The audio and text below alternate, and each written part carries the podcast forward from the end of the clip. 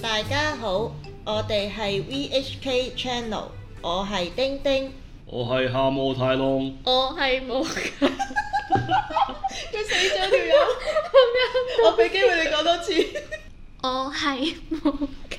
算罷啦，放棄，放棄，放棄，我哋。我哋放棄咗你啊！點解我而家咁樣扮到啫？我真係忍唔嗱，住。點解我哋今日要要扮啲咁嘅聲呢？其實我哋就輕鬆下啦，我哋就係想揾 AI 咧解答一啲 BDSM 嘅小問題啦。之後我哋就睇下佢講啲咩啦，之後我哋再補充下咁樣。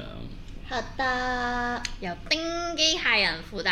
我哋有咩題目啊？有咩題目我哋咧？講咗啲咩？ 我哋一啲係 BDSM 嘅定義啦，有一啲係譬喂如就有啲咩活動啊，有啲乜嘢係 BDSM 啊就？就 BDSM 咗先啦。哇！呢個係老土係咪叫老土嘅？即係好好講係咪叫啊？一般人會講嘅好嘢啊，講義哦就係乜嘢係 BDSM 啊？即係我第一個題目就係問呢樣嘢嘅。嚇，咁佢就話哦 BDSM 是一種性取向和性實踐的縮寫，代表着以下四個詞語嘅結合。等陣先，等陣先。其實 BDSM 係咪一定要係性取向同性實踐呢？啊咁咪一定同性有關呢？所以呢度都未必係一定啱喎。係呃我覺得比較得意咧，就係咧之後有問一啲關於 BDSM 嘅嘢咧係，啊佢通常都係會歸類咗係關性事咯。我覺得唔好肯定關性事咯，即係一個圓滿同埋滿足嘅感覺都係喺 BDSM 度可以攞到翻嚟咯。係啦，跟住佢頭先就係講話，即係都係講啲好大路嘅，就係講即係之後解釋晒成四個字咁樣，係啦。跟住佢仲有話呢種性取向實踐涵蓋咗廣泛嘅活動和角色，而且從一對情侶間嘅輕微試驗同情趣遊戲，到嚴格嘅全面嘅生活方式，都各可能各有不同咁樣啦。啊嗯，我覺得佢呢個界只係界定咗喺情侶嗰方面咯。其實唔情侶都得嘅喎。可能比較年輕嘅 AI 啩，我估佢係。哦，我覺得 有少佢少係誒，佢係食 vanilla 雪糕嘅 AI，係，我要調教啊，佢得閒。 要 Oh 教 my 要 God 教佢食朱古力，係，可能無球豬另一種味嘅，唔係朱古力。哦都係芒果味。嗯芒果味好吸引。通常芒果味唔好食㗎，嚇！芒果味雪糕，芒果味雪糕之前麥當勞我着到出嚟好 O 食嘅 K 咩咯。咩？佢有隻芒果包住出面嗰個雪糕。你係咪食開佢啲切雞芒果啊？咩嗰次咪買咗個芒果糯米糍，咪難食到個個都喺度，你係咪食喺開佢度啲三色嗰啲喺啊？度譴責我。嗯，諗翻起嗰次就係 no。唔係，我哋譴責唔係譴責雪米，只係譴責你啫，其實。係咯，就係、我啊，我買一次啫嘛，就佢喺度係咁譴 責我。嗯同埋咧，頭先講話誒 BDSM 入邊佢有啲話咩常見嘅角色同活動，就係、有束縛啦、支配啦、配偶。配偶佢意思係另一方扮演順從嘅角色，係願意服從主導者，咁佢就定義咗叫配偶。咁就叫配偶啊啦。誒佢啲字怪怪地配啊偶係咪等於情侶啊？即係可能佢唔係講緊我哋結婚嗰種配偶咯，哦跟住仲有受虐啦、調教啦、獎勵與懲罰、性虐待，咁就係咁啦。佢個乜乜都執晒落去算。嗯但係其實其實而家如果你講呢四個字咁，好多嘢誒唔同都會包晒落去嘅喎。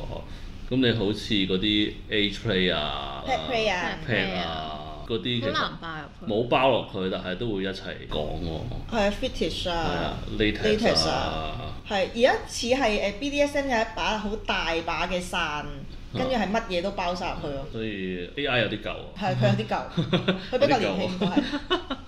嗯。我覺得佢好強調情侶兩隻字咯。有冇可能調教到個 AI 識得 BDSM？可唔可以有調教到一個 AI master 出嚟？係嗰嗰次係傾偈講笑話誒嗯調教一個 AI 做理想中嘅 dom 啊嘛。哇，都可以做十嘅，OK 嘅，覺得。通常咧一對即係 bottom 就會講話誒，佢理想中嘅 dom 同佢現實中中嘅 dom 唔同，啊，咁佢就可以調教佢講啲乜嘢啊。喂，但係我覺得有時咧，嗯你理想入面咧，反而同你現實有啲距離會比較好啲咯，因為你理想中嘅，如果佢完全真係搭晒你個腦度，其實又好似有少少恐怖咁嘅 feel，我唔知。如果你個 dom 可以睇透晒你諗乜嘢，嗯，咁你就會好驚啦，我會有啲因為你就驚冇得 break 啦。係啦。朱古力當係應該都要睇得 睇得透你嘅喎，誒、應該可能睇即係看破不說破咯，我中意呢哦種。不説破。哦，即係呢個人性化就係、嗯誒、我知道你一定會推隻杯落地下㗎啦，我由你推咁樣。推完之後就懲罰下我咯，OK 嘅，哦，咁可能 AI 就冇咁古惑或者人性，係啊咁你叫佢唔好講出嚟，咁可能佢都佢就會望講望少啲啦，要默默地望住要嗯你， set 好多嘢。係講喎少。啲咯。唔得啊嗰啲 Brad 好中意睇嗰啲嗰啲 Dom 好無奈嘅表情或者嗰啲係啊，咁樣我真係嘛中意。即係所以要睇穿佢，但係又要俾個表情佢睇。咁都學到無奈嘅，我諗。咪但係 A I 可能就係咁樣面無表情咁望住你，跟住之後 咧，只 b r 就會咁樣望住你。究竟究竟你喺度無奈咁，定係你空白咁？唔係，我見頭先阿丁丁玩得好開心嘅喎。係啊，我同 A I 嗰玩個得好開心佢啊！佢成真係日㗎成日對阿對阿丁丁講對唔住咁樣咧，哦話啊，搞笑好搞笑，佢好搞笑嘅，就係咧，譬如我見到佢啲，咦咁奇怪嘅你個字，跟住我再問嗰個字點解，跟住，哎對唔住，我唔應該講啲咁嘅 嘢。哇！佢好似咧俾個開咗個頭俾你，跟住又唔好咁解釋清楚，跟住之後就同你 講：哎呀，唔好意思啊，我講錯咗啦，拜拜咁我樣。哋解釋我哋揀呢個答案唔好咁長嘅，可以成段讀。不如講話點樣係稱職嘅 Brad 啊？呢個係啊無求要求嘅。我得唔得㗎？哇！你啦你啦， 好緊張喎，啊我唔知佢答到啲咩 啊！ Oh my god！一個稱職嘅 Brad 係指一個有意挑釁和追求反叛的子女角色，佢哋喜歡在支配者嘅指揮下做出挑戰和頑皮嘅行為。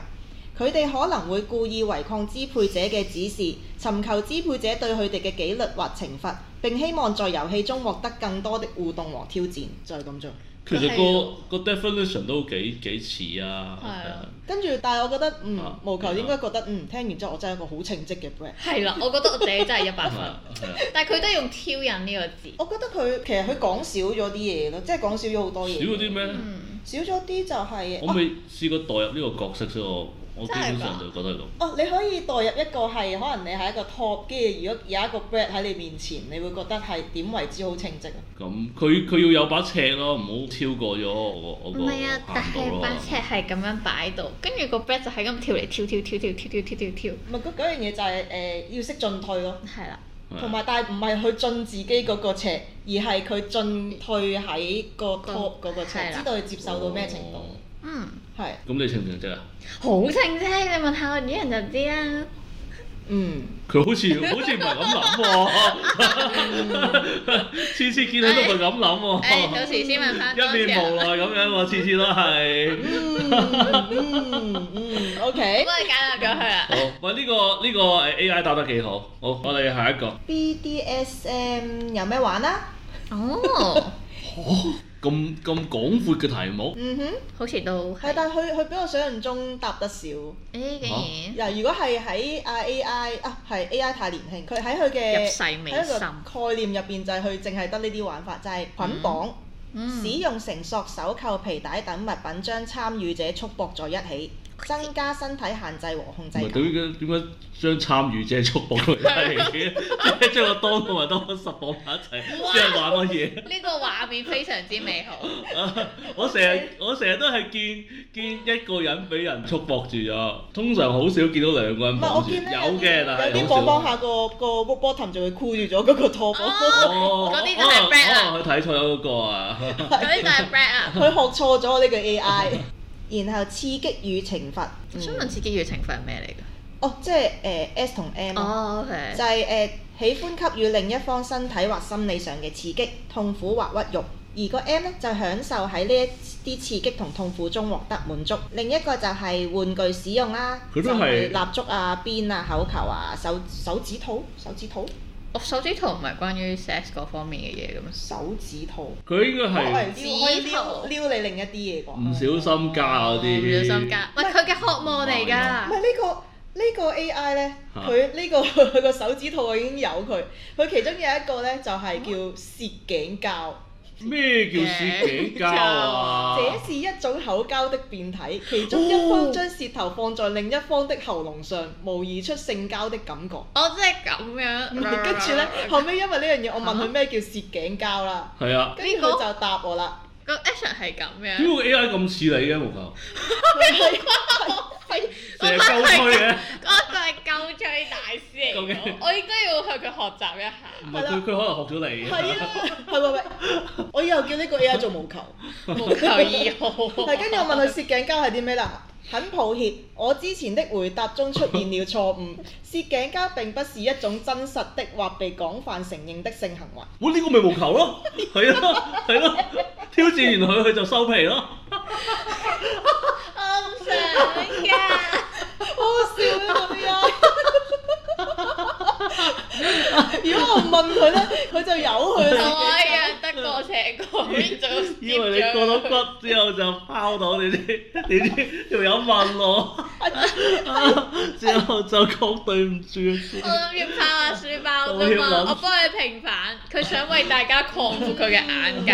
哇！點知我真係睇咗之後，真係同人同人咩攞攞個咩舌頭喺人哋個喉嚨度出出入入咁樣啊啦。但係你個喉嚨會俾人出到噶嘛？首先你要個條脷要夠長咯，喺邊度喺喺邊度抄出嚟㗎？佢試頸交，好癲喎！定係真係有人咁玩咪住嘅？佢個喉嚨係出邊定入邊啊？係咪喺出邊？其實我覺得應該可能喺出面啊，咁 樣舐佢同舐佢喉嚨有咩分別啊？我唔知佢係跟邊個學呢啲嘢，一定係睇嗰啲 A V 多啊仔係咪？好笑舌頸交。 好又學到新嘢，喂可以試下喎，話唔定 AI 識玩，嗯哦你哋全部都冇玩到對唔應住該啊，玩嘅嘢。咦，咪住頭先，譬如 AI 想玩啊，但係佢個喉嚨喺邊啊？你望下你隔你離，喺咪個 USB 你嗰個頭啊？可以整個人工肉身俾佢試下咯。哦哦，，正！我仲有其他問題啦，我我俾幾個問題你哋揀啦，不如。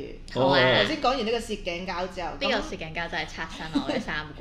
乜嘢係 munch 啊？乜嘢係 party 啊？掹完之後 party 咯， munch 完之後 party 好係咯嚟 munch 狂歡聚會是 BDSM 和情趣社群中的一種聚會形式。狂歡就唔啱啦，做咩狂歡傾下偈 啫嘛？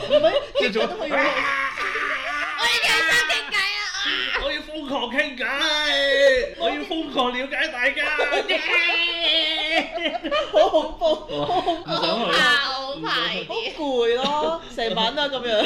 喂，成晚要 keep 住咁樣 high 爬，我覺得都好勁啊。係好，繼續係指一群 BDSM 愛好者或興趣相投嘅人聚喺一齊，以非正式輕鬆嘅方式交流同埋社交。我想問啲咩叫非正式？咁其實有時都可以好正式嘅喎。你自己嘅正式，即係我聽過有啲係好誒正式到好似會下面咁樣啊，好認真咁了解大家，啊咁唔係好正式咩？定係坐晒喺度定係要要攞住個張紙要剔低你有啲咩，好似見工咁先叫做正式，咁、又唔係噶嘛。喂，哦其實我唔知佢點為之正式同非正式啊！其實都係夠趣味嘅呢 個，我無求目， 無喂以無求目，輕鬆嘅方式交流同社 交，點樣都為之無求生。 鳩吹同埋同埋。咁大家到時唔會真係鳩追啊？我繼續繼續聽埋佢講呢乜。種聚會通常喺公共場所進行，唔係喺私人場所進行嘅。Munch 嘅主要目的係俾 BDSM 愛好者之間建立聯繫、交流經驗、想法同知識，並喺輕鬆嘅環境中進行非正式嘅交流。呢啲聚會通常唔涉及 BDSM 活動或者性行為，而係提供一個安全同友好嘅場所，俾人可以傾 BDSM 主題，分享佢哋興趣同經，同埋尋求支援同埋資源㗎。都啱啊，係都啱嘅係之前嗰啲，因為我覺我估佢後尾有得有得喺其他網站參考，所以就偏向正確嗰啲。係 啊，係啊，係係係狂歡嗰度有少少你驚斟酌咯，啲詞 咯。狂歡同埋無球毛嗰個有少少奇怪。跟住 OK 講埋誒 party 啦。嗯，跟住 party 入邊咧係指一種特殊嘅聚會形式，通常喺私人場所或者 BDSM 俱樂部中舉行。 party 反而唔狂歡啊！係啊，唔狂歡㗎啦，好淡定喎佢，係佢啦係咪用錯咗啊？唔可以狂歡。呢一種派對經常涉及狂到 BDSM 活動嘅實踐性，提供一個開放、安全而且被授權嘅環境，俾參與者喺其中探索佢嘅性喜好同愉悅。而派對入邊咧，通常會有一啲基本嘅規則同埋倫理準則，旨在確保所有參與者嘅安全、尊重同埋同意。呢啲規則可能包括互相同意、界限嘅尊重、事前嘅溝通、禁止攝影同埋保護參與者嘅私隱等。呢冇乜嘢可以補充喎，佢呢個啲應該唔會係問。真係正常嘅 party 咯， OK，正常嘅 party 嘅咁哦樣。正常 party 嚟㗎你有見過唔正常嘅 party？有哦梗係有啦梗係有啦，而家好多人都會見到啦。係 OK。喎係喎，喂攝影呢度就喂而家揸得好唔緊啊！攝影呢度我覺得都係嘅，除非你真係好嚴格咁將個相機放喺一個定 area，跟住 lock 實佢。，但係我成日都諗點解大家唔太介意呢樣嘢嘅咧？現代人習慣就係攞住部手機㗎啦。我覺得因為佢哋去到冇人同佢哋講唔可以咯係啊，所以但係去到 party 就嗯即係大家都係攞電話入去咯，冇人但係講其實佢隨意誒轉一轉角度，佢就可以幫你影張相㗎咯喎。你到時要俾 V 㗎啦，真係。啊啊！咁但係你唔係個個都想咁公開噶嘛？嗯某啲身份，或或者其實 post，尤其是如果 party，咁可能你你做緊啲未必你喺出邊會做嘅嘢，你又唔想嗰個影像無端俾人影咗咧。嗯，咁會影其響實咗你嘅形象嘅。係其實相機好似揸緊啲好啲喎。對我嚟講，我哋甚至連個樣都未必會想嗯俾人知道我參與緊呢啲活動啊嘛。係。哦，係咯，係咯，係咯。所以就小心啲啦，自己保障自己私人啦。 A I 呢個呢呢個呢一方面 A I 叻啲喎。係啊 AI 冇樣，啊雖然 A I 未去過 m u n c h 又未去過 party，但係佢都佢都識得多過你唔係哋。佢可能透過電話去過，哦，佢知道晒。電話咩話監控。咩咩咩叫透過電話去佢過？係 AI 嚟㗎嘛，咁用電點啊佢會樣？偷聽你㗎嘛，哦佢知道晒。 Oh my god！佢喺每一個人個電話度，唔係，所以咪係咯。如果你唔帶電話入去個 AI 就 party，AI 入唔到啦。就去唔到哎 party 啦。呀，你就係俾咗個機會佢去，咁佢就叻過你。 Oh my 我而 god！家覺得佢好可憐 添。跟住誒啊，同埋佢有講呢，誒、嗯需要強調嘅係參與派對係自願嘅，每個人都有選擇自己感興趣嘅活動同參與程度。嗯自我保護同埋自我關懷喺參加呢啲活動嘅時候係非常重要㗎，啱啊！其我實呢句嗯好正常嘅好 AI 正常 AI 係一個正常嘅成年人參與 者，係啱啱唔係話變咗做好似啱啱青少年，而家變咗成年人嘅。喎。嗯。可能佢去得多 party 啊，佢冇玩，佢係一個坐喺側邊，唉，佢邊有得玩啫？喺電話度啫啊嘛，嗯唔係佢咪望住咯，望住都係個佢參冇與嚟得㗎玩嘛。，佢係冇得玩，所以佢唔知道。佢係觀察者。頭先你第三個選擇嚟嘅，第三個選擇呢，我想係俾哦，因為頭先係講緊即係點樣同人 play 啊，或者嗰啲嘢啦。啊咁係冇伴侶，究竟點樣可以玩到 BDSM 呢？喂，呢個係玩 AI 㗎喎。啊佢啱啱全部嗰啲假設問題都係有伴侶嘅情況之下去玩你你 BDSM 你喎。係你係你係 play 緊個 AI 喎。唔係因為呢個我都唔識答，你問我我都唔識嗱係答。咪唔識答？我我記得我哋係有傾過呢個問題，但係都唔知點答嘅。我但係有啲人會打自己咯，算唔算啊？我都算自攻自 受。都算係係啊啊係，或者都會或者迪立迪羞辱自己啊咯，哦 羞辱自己，我成日都羞辱自己啊。但收容完，收容完自己會唔會自己安慰翻自己？ 唔會啊，被被被享受嗰種羞辱盡感情咁羞辱咯。 同埋哦或者係翻工俾人羞辱咯。好啦，佢係冇伴侶點樣玩 BDSM 呢？咁咁佢、就話第一樣就係可以自我探索。揾一個伴侶咁同呢個佢都係建議你，誒去去揾啲揾得多個伴侶啦，咁你就可以同人玩 BDSM 啊。佢話第一樣係自我探索，首先了解自己嘅喜好、偏好同埋誒界限係好重要。閱讀相關嘅書籍、網站同資源，了解 BDSM 唔同元素同實踐方式，咁樣可以幫助你更加好理解自己對 BDSM 嘅興趣程度啦，揾到你喜歡嘅角色同埋活動嘅。幾好，我都叫你做一個學術撚，係好似我主人咁樣買咗勁多但係書但係嚟睇。行唔通嘅喎。點解啊？即係譬如我對呢樣嘢好有興趣啦，我好想玩啊，咁、我揾唔到一個人陪我玩啦，嗯，咁但係其實我揾資料其實係解決唔到個問題。要唔係佢佢第一步係係啊預備咗自己先係啊嘅， ，ready 咗自己嘅心理，係啦。首先你預備咗。同埋基礎嘅知識啦，應該啊可能。但係如果我作為一個一個人類，我就會即係可能建議佢去阿 Munch 同朋友傾下啦。係啊。有啲咁咩就講到啊？人哋有一二三四啊㗎。我即係佢有哦佢有補充嘅，係我啊我收收原下來你啱先啱。係第一點咋。做乜嘢？誒、第二個佢就話啊，第二個呢、個呢、個呢、個好有趣啊！係佢話想像同埋角色扮演， 做得好啊！喺個腦海入邊想像無極限啊！多謝你。你可以透過想像同角色扮演嚟滿足 BDSM 嘅需求。佢角色扮演，我想問係自己 pay 自己定係點啊？ 自己做自己嘅當，你自可以己做想自己像嘅十。自己係支配者或者被支配者，哦透過角色扮演嚟體驗 BDSM 嘅情景，咁即係 AV 類似嗰啲咁。好孤獨咯咁樣。嗯。佢咪唔了好人啊佢咪唔了解人類係會孤獨，一個人分析兩角好唔孤獨。嗯係，我覺得有可能係自己探索自己同緊自己玩嗰陣，望住鏡入面嘅自己會更加孤獨咯。有時我會自己覺得，哇，好 lonely 啊成件事我。突然間諗起一個問題，就係、啊你哋有冇試過自己對住塊鏡望住自己打飛機？我哦好怕醜啊，我唔夠膽啊。我係冇試過嘅。嗯，因為你唔夠完美。喂即刻嚟！我而家即刻打俾你睇。呢啲好似同嗰嗯啲咩之前 Instagram 咧嗰啲咩孤獨最分幾多個等級，呢個好似差唔多去到就講係嗰啲高等級嗰啲嗯唔系列係，我覺嘅得唔可以咁啫喎。講，因為只不過你唔覺得自己完美，嗯我就唔同啦，我有試 過，我想問下個感受係點，可唔可以透露下？正。但係唔係自己對自己唔係係好挑剔嘅咩？你點會覺得自己完美嘅？啊所以喂咁因為我係誒某一點 part 嘅控啊嘛，咁我就淨係 focus 喺嗰 part 就得啦。哦你你擠啲霧氣落去，你都睇唔到自己個樣，哇好完美咁樣，食屎唔戴頸咪得咯。插盲隻眼咯。咁你照鏡嚟做 乜？咁照鏡就係為到可以睇到一 part 嘅自己啊唔係啊，佢嘛。話插盲隻眼啊，做咩集埋啫？ 咁仲咁點樣自己角色扮演俾自己聽睇聲啊咯？，聽聲咯， 哇好靚咯把 聲。 頭先好，佢下一個就係、誒、安全嘅智慧。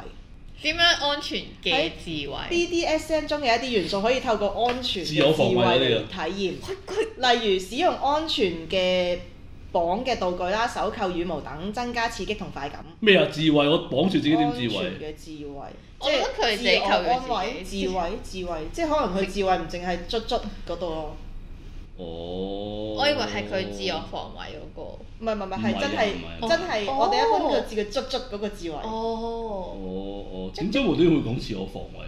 哦，因為佢智講智慧慧、啊安全智嘛，慧啊安嘛、全智慧啊嘛，我以為安呢全個智慧、安全智但慧。我哋講排緊音字啊嗱。我哋講緊 S.M. 嘢喎，咁智慧唔係啊咁。智慧都好需唔要係，如果你話幫忙 S M 建立嘅咁智慧，智慧算唔算 S M 嘅？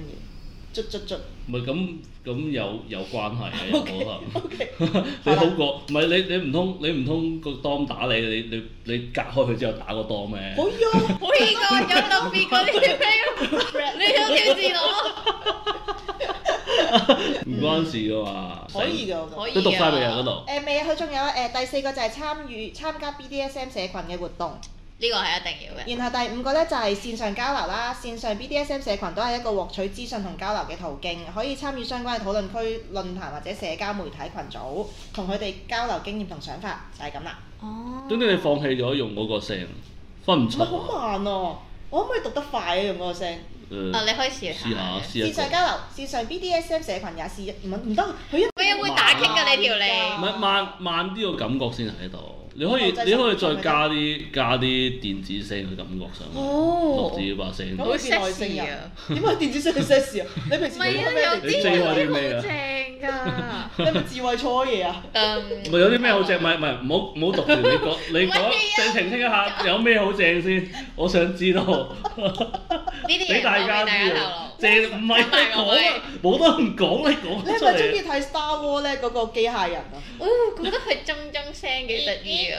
哦咩啊？光劍嗰種铮铮聲啊！哦哦哦哦，嗰把劍，我以為你嗰個機械人。哦，機械啊，機械我本身都覺得好得意，但今日佢扯開話題啦個性癖啊。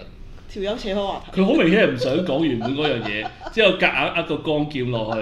你講翻你想講啊嗰樣嘢。唔你記唔記得我眼睛打緊碌 啊？唔該晒黎飛橋。哦你嘅，我覺得咧可以都聽下我哋 podcast 嘅，咁呢會了解下哇！我佢哋。 handle 唔到啦，佢佢 燒壞。腦啊！算啦，放過佢，我哋我哋講我哋啲嘢。嗯，你哋想聽誒乜嘢係 CNC 啊？定係呢個我唔知你想聽乜嘢係成年人啊？定係乜嘢係成年人？你問咩啊你 search 咗啲唔係咩因為？咧頭先我 search 緊 BDSM 呢個生命的字嘛意義啊，笨唔！係，佢其中有一樣咧，就係話你係要同，即係因為要安全，咁你最好就同啲成年人啊嗰哦啲成熟嘅人去參與。哦咁我就 search 啊，咁乜嘢定義為成年人啊？肉體成熟又未代唔代表心智成熟喎。係咯，我都想係啊講。呢樣嘢有少離題，唔講呢樣嘢， 不如講翻係啊，講講佢點樣解釋 CNC 呢樣嘢。哦，CNC 啊機械聲音。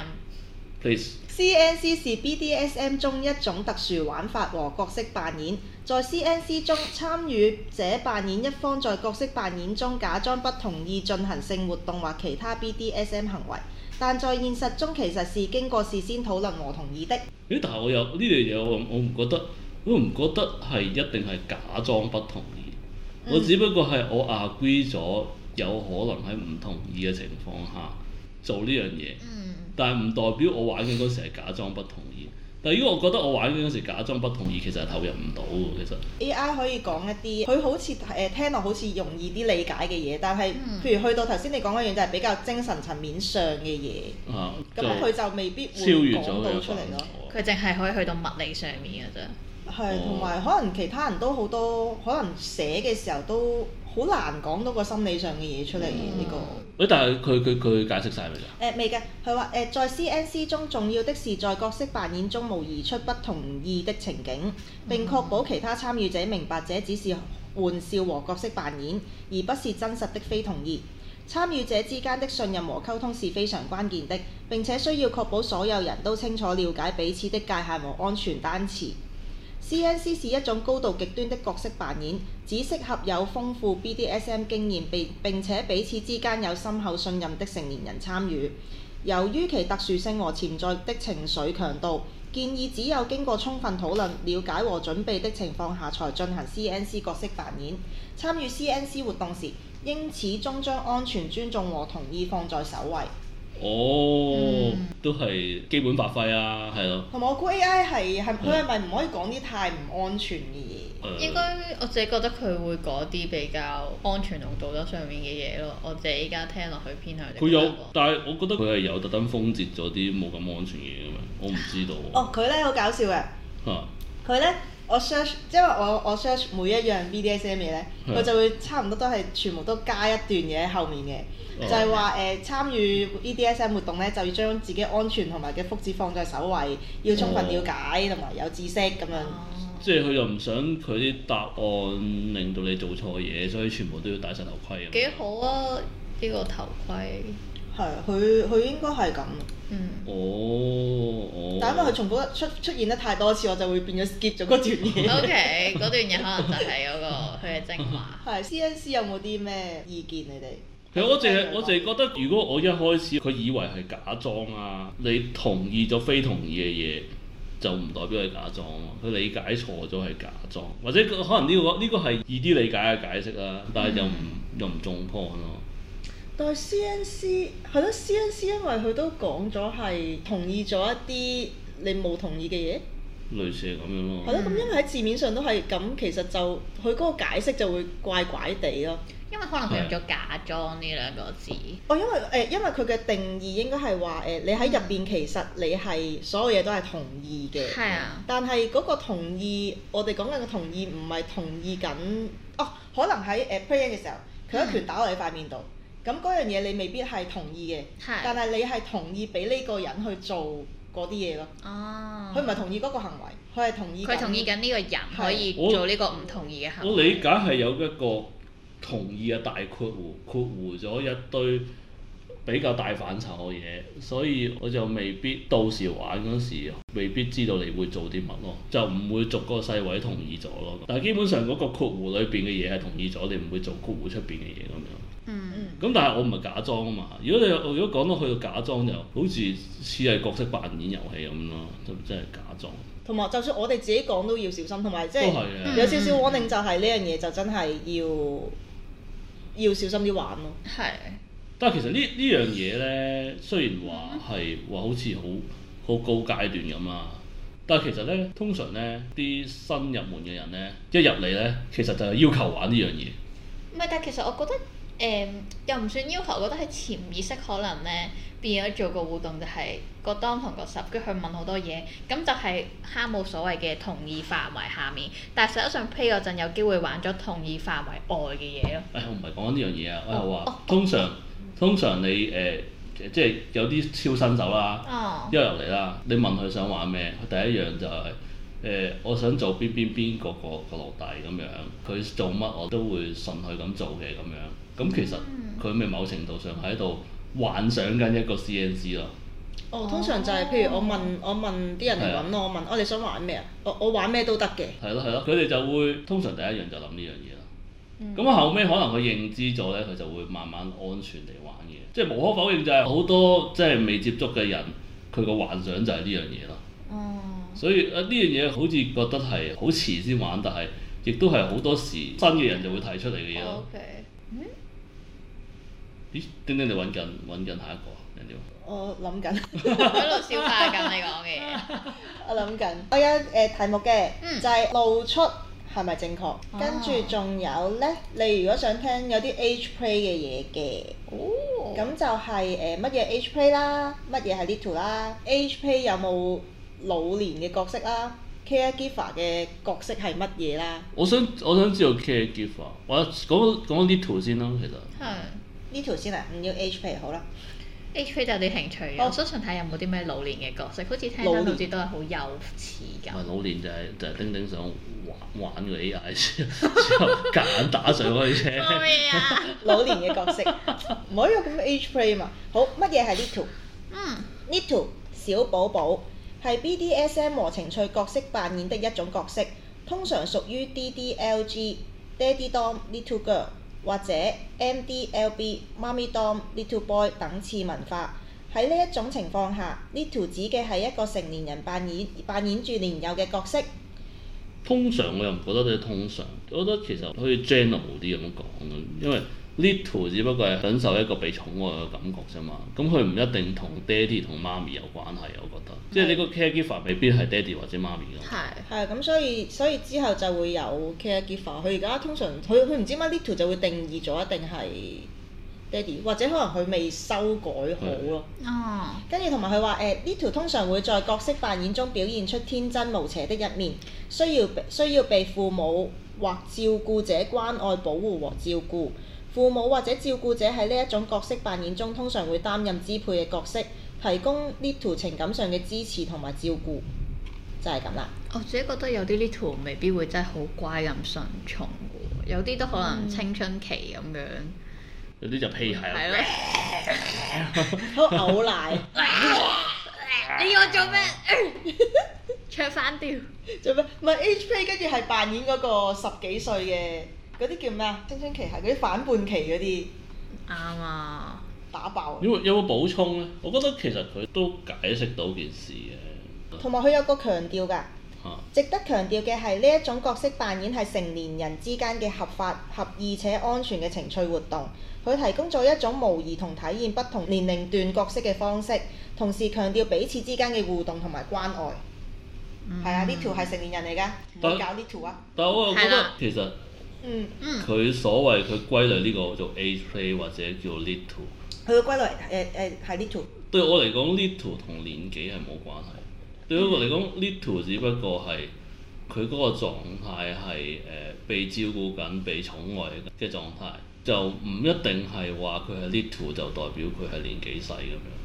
嗯，嗯。定係我個我個理解啱唔啱？哦，因為因為誒佢哋會講 age play，除咗 little 係仲有係大個少少嘅女仔嘛，咁係啊但係因為我哋係指定咗乜嘢係 little，即係點啊？因為定係定係因為 little，唔係因為 little 其實佢 little 唔一定係 young 啊嘛，嗯，所以所以其實佢可以係，譬如我係一個 little 婆婆都得㗎，其實冇關係㗎。 little 婆。但係你個婆婆係唔心理係上個 little 係心理上係啊，嗯。嘅，可以可以變嚟變去㗎嘛。咁譬如我係一個誒、我我我差啲想講講 under age，我 我係一個 OK 一個廿。慢慢嚟，慢慢嚟。 嗰個年齡你咁尷係尬，唔係唔係唔係，我想極端啲之後，我就講，我諗住講到好細，唔你係係一條我正我常唔嘅，哎係唔係我我想，唔係因為我因為佢佢因為如果講緊婆婆啊嘛，我想係啊，你講講翻到好我婆婆細，之後 我先，就我就冇呢個唔好咁極端對比我住。係我我係哦係一個成熟嘅正蟲，我係一個廿三歲嘅人啦，係咁但係我可以話我嗰個 role 我係一個五十歲嘅婆婆，但係我仍然係個 little 啊嘛。諗下先得，諗下先。誒，你係一個廿三歲嘅，誒生理上係廿三歲，係啊但係你心理上就係誒一個即係比較天真、天真無邪嘅婆婆。係啊，都得㗎。如果你個你個 fantasy 咁樣都有可以㗎。哇！因為 little 只不過係嗰、個嗰、個狀態啫嘛，而唔係個 age 啊嘛。我自己覺得可能唔關生理同心理事啦，應該可能係就係心理嗰方面咯。我覺得佢自己係需要被照顧咁嘅感覺，我覺得應該唔關內心。唔係我睇下，我就而家講緊就係、哦只不過將嗰件事釐清。我覺得 little 唔一定係同 age 掛鈎嘅，只不過係。哦，OK OK，我我有少少明蝦冇講嗰樣嘢，係啊雖然佢嗰個例子複雜咗少少，要撈一撈。可唔可以簡單？唔係呢個例子係啊誒，即係你係咪覺哦因為得？我覺得可以因為好再極端，因為呢個例子比較極端咯。唔係呢個例子極端係因為我想佢啊我我我係係得諗一諗就會明佢講咩嘅。因為咧，譬如誒話 little 啦，譬如我、嗯我自己都係 little 嚟嘅，即係呢個圈都好多人係 little。咁但係譬如你你理解到我哋嘅年齡、心理年齡係每人都唔同嘛，有啲真係係啊 B B，有我就係、我我自己會覺得自己係十零歲㗎啦。跟住誒、即係比我真實年齡係細。咁誒、你理解到呢樣嘢啦，理解到就係比真實年齡細嗯係嘅 little 啦。咁呢啲係心態上啊嘛。咁呢啲只不過係啊同 pet play 好似嘅。哦 pet 哦咧，誒、我話我只係 pet，我可以係貓，嗯我係我可以係狗，我可以係一隻鹿，咁係我自我認知嘅嘢嚟嘅。我哋會理解咗呢啲嘢啦，嗯比年齡細。咁哈姆講嗰個咧，就係、有少少挑戰咗一樣嘢，就係、唔一定係比起真實年齡細，你可以係自我定位係比真實年齡大，但係佢你嗰個年紀係一個 little 就係比較天真啊，定係都唔一定天真嘅，其實佢係一個被寵愛嘅狀態。對我嚟講，我覺得係咁啦，即係佢係被照顧緊嘅一嗯個身份或者狀態咁樣嗯。我我我啲字唔係好好啦，但係哦，跟住佢嗰個被照顧咧，有可能就會諗啊，點解被照顧佢可以係被照顧，可以係 pet 嚟嘅，嗯但係佢就自我認知佢係一個婆婆咯， ，OK，係咯，可以係咯。係係有少少挑戰性，但係都得意嘅。好呢個得意嘅，我覺得呢個諗係呢法。個諗法得意。我覺得做老人家嗰種俾人寵愛都會幾爽喎，即係可以咁樣發下牢騷啊，跟住之後播下側邊嘅人。咪有啲有啲動漫咧，就係成個蘿莉樣嘅，但係其實佢個設定其實五廿幾歲係啊嘅，係啊，咩吸血鬼咦？嗰啲但啊。但係我想問樣嘢啦，頭先講話 little 啦係啊，little 通常啲人會認知係你比你生理年齡細，你會叫做 little 啊嘛。咁點解我比我生理年齡大，唔係叫應該叫咩嗰個？elder 啊或者係 elder 嗰啲唔係而 little little 係大同小啊嘛。係咯。我理解係因為佢細緻，我覺得 little 係形容緊一個佢係一個被寵愛嘅對象，一個被照顧嘅狀態點解啦。老人家咁老人家嘅照顧唔都係因為唔係 little 係 big little 啊嘛，我但係定係 little 係同個 age 有關咧，啊即係佢個字面就係、因為佢我應該係同 age 有因為 age play 入邊嘅嘢嘛。哦，可可能我我變化咗佢個理解啦，都未定嘅。嗯但係對我嚟講，我覺得 little 其實我自己我覺得唔一定同 age 掛鈎，啊如果唔係同 age 掛鈎，係同咩掛鈎啊？你個 little 同我唔知我覺我對我嚟講係你你有冇俾機會人哋寵愛你，有冇俾機會自己俾人寵愛咯？咁你嗰個位你就係有人肯誒、呃 take care 你啦。咁你又誒個、心房又又舒服到可以俾佢照顧啦，咁你哋咪可以可以 play 到呢樣嘢咯。嗯。咁你嗰個角色就係叫 little 咁樣咯。哦我理解係我個理解，自己係你話誒、呃其實譬如可能我自我認知我係十零歲，係同我有一個朋友誒，佢、係 little，但係佢認知係 B B。我哋需要即係我哋個心態係唔同，即係例如係 B B 佢就係會包尿片或者係可能會喊或者唔講嘢啦。咁、我十零歲我就我就識得講嘢，但我會嗲啲啊啦。啊咁可能你係當你係一個婆婆，就係、可能你係一個好有智慧，但係你係中意嗰種被寵愛嗰種 little 感。咁我哋都可以俾好多誒、呃可愛嘅嘢包圍住啊，嗯譬如阿多啊咁樣嘅角色，我覺得對我嚟講係咁理解咯，啊我自己不向咁理解啊咯，只即係係可以一路俾人寵愛同好多可愛嘢，跟住嗯我都係嗰頭近㗎啦咁樣嗰啲。 哎呀，我都係嗰頭近㗎啦。我又未見過人哋咁樣做喎、可唔可以可唔可以試下？你可以扮 下，你可以做下。我會見證呢一幕。係喎，咁講完呢個 little 啦，咁有呢個乜嘢係 age play 啦，跟住仲有誒 caregiver 係乜嘢？ A tray 好似好似重疊咗。哇！呢個呢 caregiver 係咩呢？我我一向都自己有個疑問嘅，因為我有做過呢個角色嘅，但係我一向都唔知呢個角色其實具體上我我有做過啊，但係我講唔出我我應該要做啲乜，同埋要做啲乜先係一個稱職嘅 caregiver。同埋我覺得好多人好難好多人具其體實講出誒佢哋講得出佢即係就算佢哋唔係啦，佢哋會講得出 little 係乜嘢，係嗯啊，但係佢哋講唔出 caregiver 係乜嘢。係啊我從來都講唔出嗯佢嘅哋係同埋唔知 caregiver 係乜嘢係。啊所以所以就想誒、呃、問下 AI，可能 AI 都唔識，冇人知道佢有冇得冇得抄又唔會冇知佢道。冇佢有冇聽過 caregiver 呢樣嘢？ caregiver，我本身以為可能係話施予一啲照顧俾特定嘅對象。一般嚟講，caregiver 就係咁頭先講緊 little 啊嘛。嗯咁呢條係誒被照顧嘅狀態啊嘛，嗯咁、caregiver 就係、誒、提供個照顧嗰個角色哦咯，，即係佢哋兩個類似對應咁樣。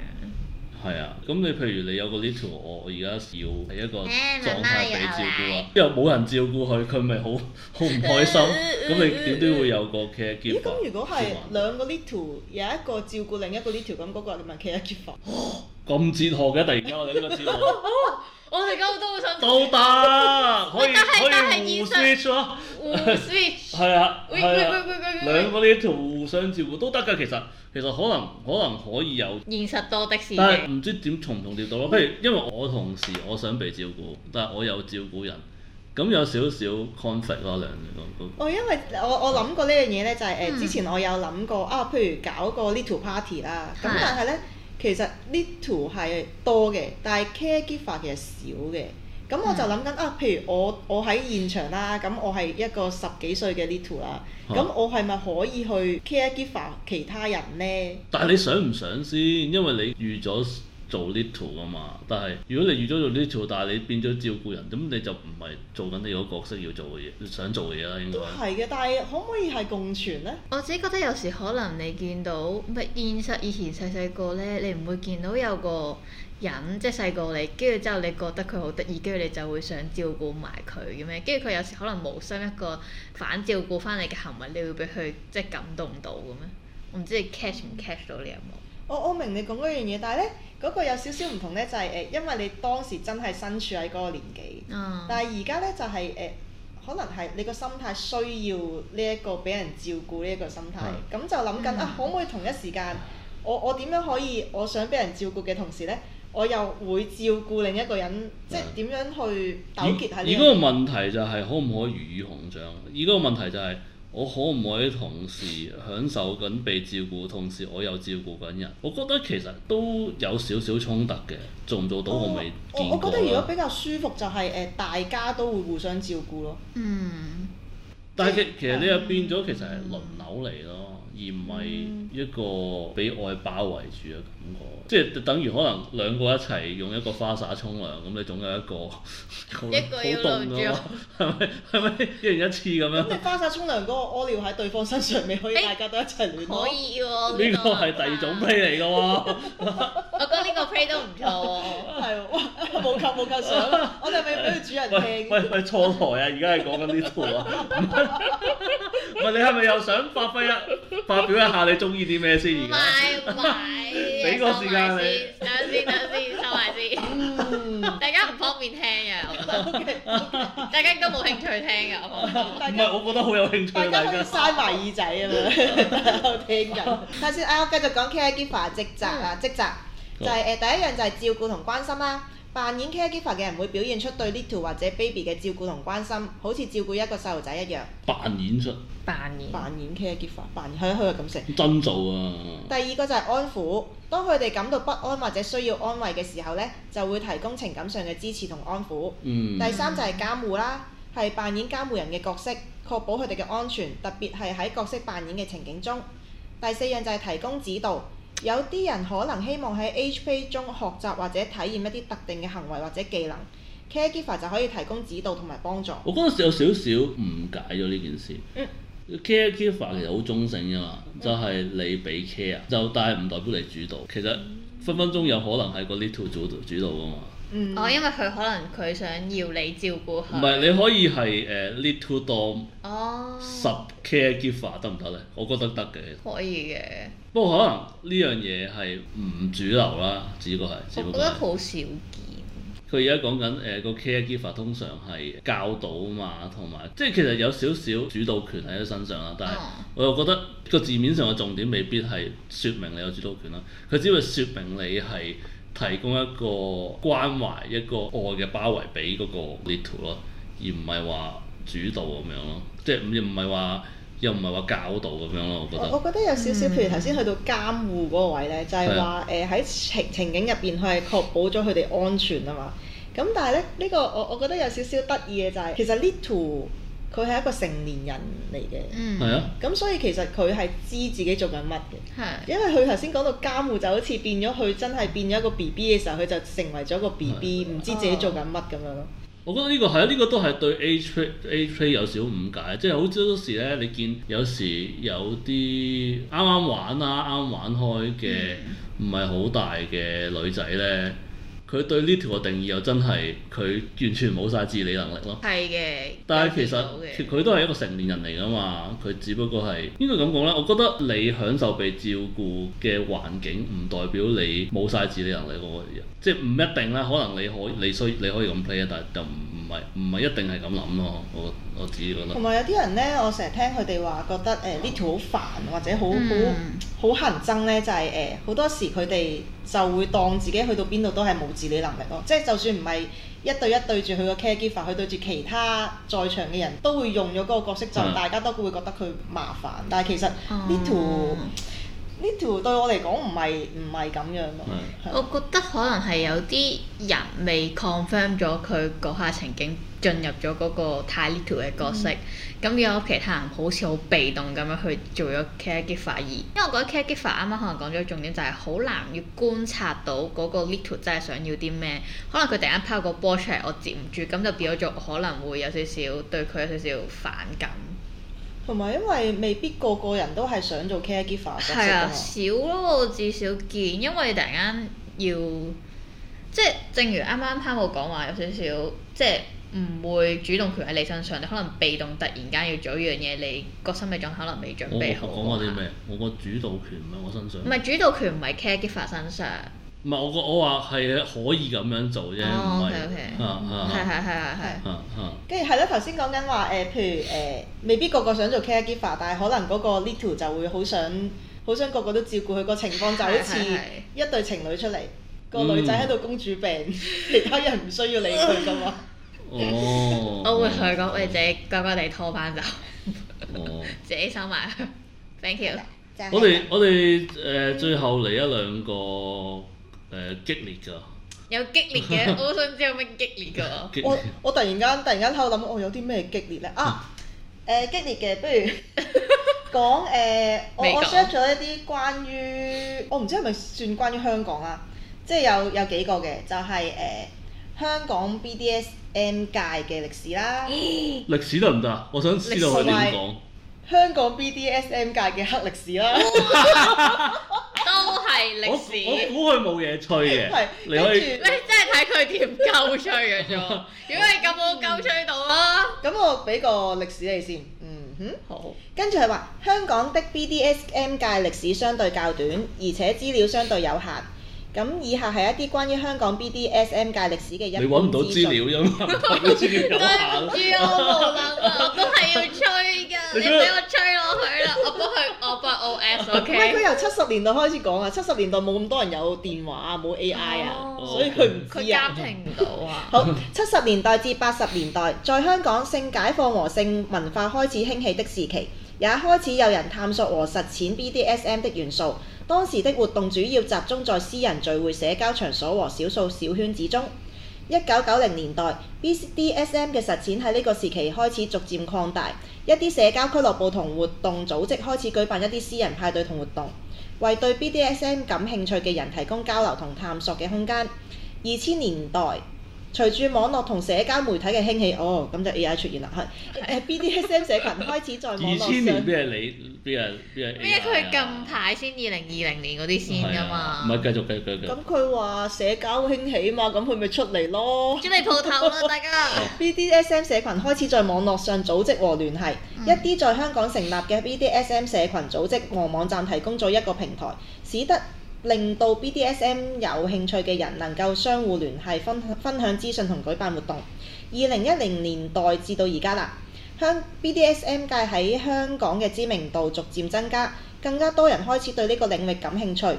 有一啲專業嘅 BDSM 工作坊、講座同活動開始喺香港舉辦，提供咗學習同埋交流嘅機會。需要注意嘅係呢 BDSM 社群喺香港仍然係一個相對小眾嘅群體，並且通常保持低調同埋私密。由於社會同文化嘅因素，BDSM 仍然被視為相對敏感和不被接受嘅性活動。因此，BDSM 社群喺組織活動嘅時候可能更加謹慎，並將重點放喺安全、同意同互相尊重嘅原則上。哇！佢成功咁咁塞咗好多字數落去，但係又完全冇講過任何嘢啊！ 我覺得好似。係啊，你你讀咗咁耐，但啊係但係我完全冇得到任何新嘅資訊嘅喎，好勁喎！啊呢個又好多呢年，個呢我個都係學係佢學 AI 習。嗯嘅最大強項就係可以噏一堆廢話 出嚟，冇嘢冇資料喎我覺得裏我真係邊。要學下佢啊，好認真 喎。所以所以佢好啱幫人寫文咯，哦嗯就，一大堆嘢，而家有啲人會睇一大堆字。咁我相信你個黑歷史都係咁樣㗎啦，係嘛？ BDSM 唔係香港 BDSM 界黑歷史，點解我成日講唔到 BDSM 三個字，咪四個字？ 對唔 住，啊好繼續。誒咁咧，佢就話可能存在住一啲挑戰同問題，一啲可能可能存在嘅問題包括一泄露私隱。嗯，由於 BDSM 涉及私密性，社群成員可能會面臨泄漏私隱嘅風險，特別係喺社交平台啦。第二就係不當行為，好似任何社群咁，BDSM 社群都可能存在不當行為或者性騷擾等問題。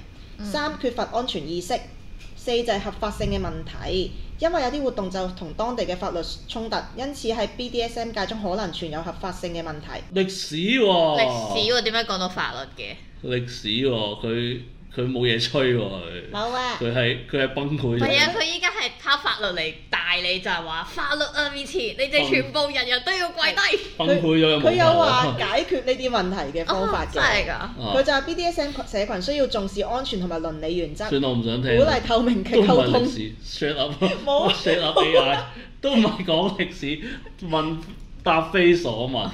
問非所答喎。答非所問，冇啦答非所問。冇啦，佢嘅你呢兩個就係好勁哦啊！都唔係㗎。誒，佢仲有我哋完誒，㗎咯喎，唔唔真係㗎掟啲唔等我一陣，仲有個成個鐘啦，誒完㗎啦，我哋佢呢個咁快 call back 就係話要夠鐘。嗯收工㗎啦，我哋。我覺得啊，我想我想用一個最後嘅最後嘅問題係，咪炸彈式問題啊？又唔係炸冷式嘅，我我我係覺得有少有少大開眼界。咩嗯但事？係誒，我問哦，impact play 係點玩嘅咧？哦哇！嚟啦嚟啦嚟嚟啦嚟啦咁誒呢啲正常嘅就係、誒、手掌嘅打擊 啦，就係、用手啦，跟住誒、工具嘅打擊啦，就好似用鞭啊，用誒啲繩啊、蠟燭啊，蠟燭開咗咁樣訪問。可以嘅。 喂，我我想想問問佢係點着個蠟燭，跟住啪啪啪。會打斷支蠟燭啦。唔係 A I 嘅定義咧，佢頭可以先整我硬啲㗎個蠟燭。咩話可以整硬啲嘅個蠟燭。我最近有學教。可以插喎，硬啲嘅蠟燭通常比較熱，唔係佢攞嚟打啫唔。係可以攞嚟打㗎。我有同 Miss 探過但但你係過。冇得滴咯，嗰唔係但係個我比想較熱啊講緊。哦，係因為佢用電嘅，係佢嗰啊個都會比較高。 喂，但係我想話你，講你有嘢工具做乜要用蠟燭打咧？ 唔係唔係 A I 嘅定義咧，佢唔係真係攞支蠟燭唔點蠟燭去打。哦佢嘅定義咧，即係佢有少少得意嘅。我我係我我頭先同佢溝通咗一輪，跟住咧哦佢 OK 話滴深入蠟都教係一個 impact impact 嚟。佢就我因為嗰啲蠟你彈，哦哦哇！啲蠟燭打落去個身體部位啊！個 AI 有啲矛喎，真係無球 style 喎，呢個人呢個都真係不得了，簡直係我嘅心靈伴侶唔。係同同佢講話，你想唔想玩 impact play 啊？咁樣跟住同佢滴蠟咁樣。一路跟住繩索繩索，我唔知佢係點樣，唔知佢係愛嚟發啊定係點樣啦佢。跟住誒，仲、有拳擊啊，拳擊就係用拳頭輕輕敲打身體嘅特定部位，咁點解一定要輕輕啊？輕輕因為佢要戴頭盔。係需要謹慎嘅操作，避免造成傷害嘅。 O K O K，仲有踢擊，只用腳步輕輕踢擊身體。全部強調輕輕兩隻踢字，擊係應該輕柔同埋温和嘅。哇我頭先迪娜有冇使用使用蠟燭輕輕地撞擊身體咁樣？佢有冇強調喎？ 佢嗰蠟燭當輕 做 咩輕唔好日太高，因為太痛。跟住呢一個呢一個，我覺得佢好搞笑。佢話就係棍打。我想問你係用咩棍打？佢話使用棍、 拍或者類似嘅工具對身體進行敲打。佢敲打喎。敲喂打，我之前咪買咗嗰個按摩錘嘅，我咪諗住敲打咯。唔係按摩錘係邊個按摩錘啊？係真係有個錘仔形狀，即係即係嗰啲按摩嗰啲啊係嗰個啊，嗰個如果用力打好 Q 痛喎。真係㗎，未係試啊，過你。係你係買嚟俾你個你係用喺你身上定係你用喺人哋誒，身我上？用喺佢身上幫佢按摩下先咯。哦，跟住佢再用喺我身上。係務求主人小心啲。你你你你死梗啦你！